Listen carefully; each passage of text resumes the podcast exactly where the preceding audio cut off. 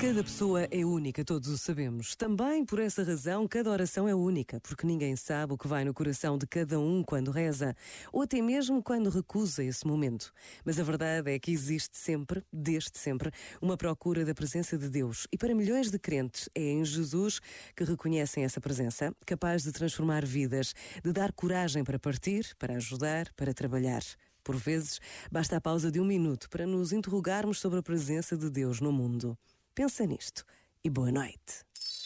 Este momento está disponível em podcast no site e na app.